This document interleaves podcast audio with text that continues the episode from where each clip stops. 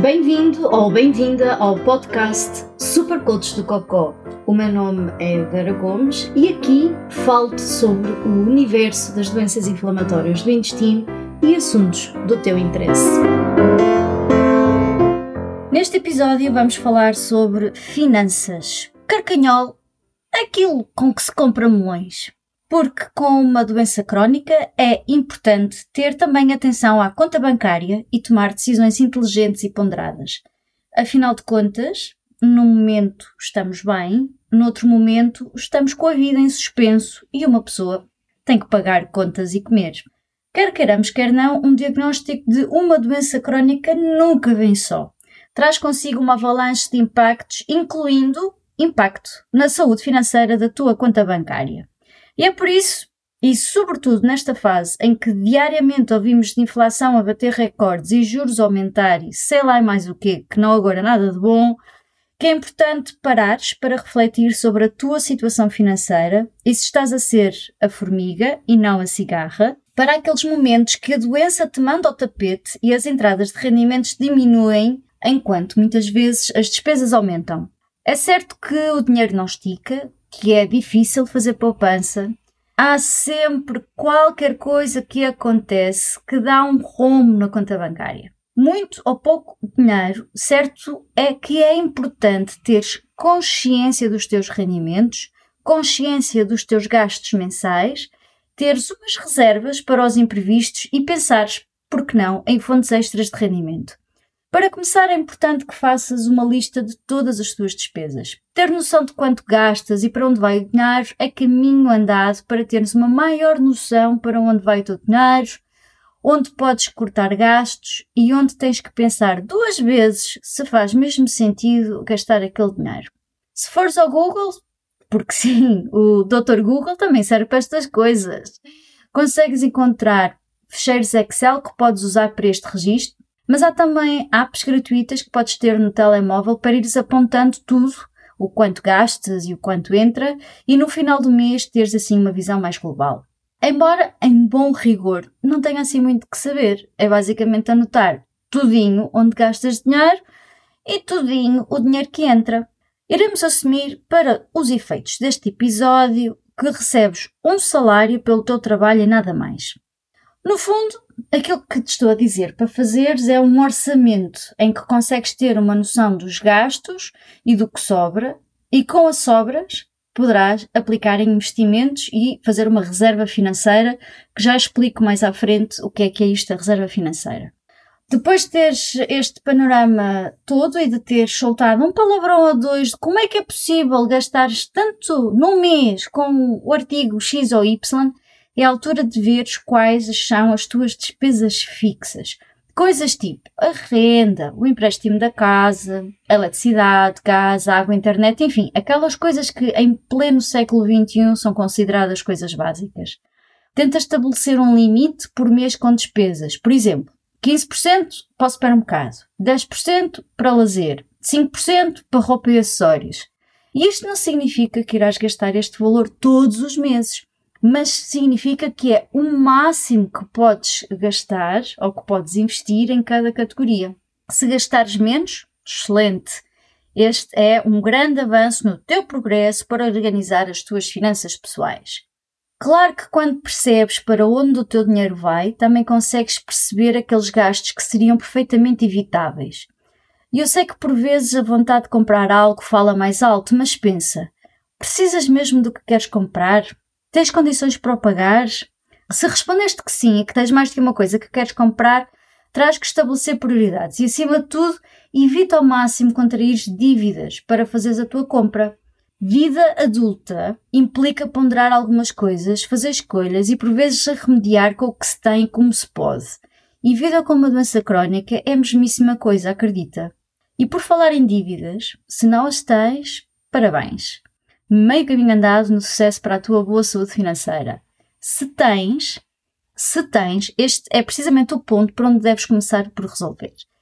Contas em atraso trazem mais custos, como taxas e juros que são cobrados. Cartões de crédito são também dívidas, por isso, se os usas, tenta pagar o valor todo de uma vez para que não acumule juros. Lembra-te também que há contas anuais e por isso não as esqueças. Há impostos que são pagos anualmente, prémios de seguro, manutenção de carro, etc. Por isso, garante que consegues ir reservando um bocadinho mensalmente para fazeres face a essas despesas anuais. Posto isto, vamos lá então falar do fundo de emergência? Ou da reserva de emergência? Então, o que é que é isto do fundo ou da reserva de emergência? No fundo, é uma reserva financeira, ou seja, é dinheiro que vais guardando todos os meses para lidar com imprevistos, sem a necessidade de teres que alterar o orçamento ou de te endividares. O valor mensal que guardas é importante para lidar com mais tranquilidade com possíveis emergências. E qual é que é o valor ideal do fundo de emergência? Pá, eu diria, na minha humilde opinião, que seria o valor para cobrir as tuas despesas fixas durante pelo menos seis meses. Daí a importância de saberes quais são as tuas despesas fixas. Claro que há sempre possíveis dicas e truques para tentar reduzir os gastos, e coisas que penso que todos nós já fazemos, como aproveitar promoções, tentar reparar em vez de comprar novo. Há coisas que em segunda mão têm preços bem mais simpáticos e que funcionam impecavelmente. Planear as refeições e comprar só necessário. Além de poupares na carteira, também evitas desperdício. E eu sei que vais pensar, mas, ó, oh, Saparcotes, tu já viste o preço a que as coisas estão? Quem é que consegue poupar, seja o que for? E com a doença que uma pessoa fica de baixa ou é despedida e vê o rendimento a descer a pique. E aquilo que eu te posso dizer é que sim, compreendo e entendo muito bem o que queres dizer. Ainda assim, nem que seja 5 euros por mês, é possível com alguma ginástica poupar ou reduzir gastos em alguma coisa. Se não consegues mesmo poupar, fazer qualquer coisinha todos os meses, podes fazer o teu fundo de emergência com os subsídios de férias e Natal, por exemplo, e até o reembolso do IRS. Mas se reduzir gastos poupar não é opção e usar outras formas de ter uma reserva financeira não é opção, foquemos então em alternativas que te possam ajudar a aumentar os rendimentos e com esse aumento fazeres o teu fundo de reserva e a tua poupança para tempos difíceis. Uma opção é o atestado multiusos. Com um grau de incapacidade igual ou superior a 60%, consegues ter descontos, por exemplo, nos impostos que pagas, em alguns serviços também, e podes, por exemplo, pedir a prestação social de inclusão. Nota que as condições de atribuição de um valor estão normalmente ligadas ao teu rendimento, sobretudo entre os 60% e os 80% de incapacidade. Mas vale a pena pedir mesmo que o valor a atribuir seja zero. E porquê? Porque hoje tens rendimentos, mas a tua situação daqui a um ano pode ser completamente diferente. E a decisão do valor a atribuir é revista anualmente. Também com o atestado multiuso e se já tens crédito à habitação, por exemplo, podes avaliar a possibilidade de reveres a tua situação. Pode, por exemplo, compensar fazer o crédito de habitação para pessoas com deficiência, que têm condições mais vantajosas, e liquidares o teu atual crédito. No fundo, trocar um por outro, mas apenas se isto implicar uma redução no valor que pagas mensalmente, além de uma redução no valor total do empréstimo, considerando os juros que irás pagar ao longo dos anos, e portanto, se isto acontecer, já terás, obviamente, a encaixar ganho. Outra opção que podes ponderar é nas fases em que a doença te dá alguma folga, teres um rendimento extra. E pode ser coisas como, pá, faz compotas, toma conta de cães, gatos ou até de plantas quando as pessoas vão de férias. Qualquer coisa que saibas fazer e que possas com isso obter um rendimento extra que te permita ter alguma folga financeira e poupança, não é? E quem sabe, quiçá, uns troques para investires em algo que traga algum rendimento extra, por exemplo. Há quem tenha jeito para bordar, outros para fazer bolos, outros para dar apoio administrativo. Há quem prefira um call center, uma caixa de supermercado, que aliás foi o meu primeiro emprego e vi em part-time quando ainda estava no secundário e aprendi muito. Portanto, pense em algo que te possa trazer algum rendimento extra.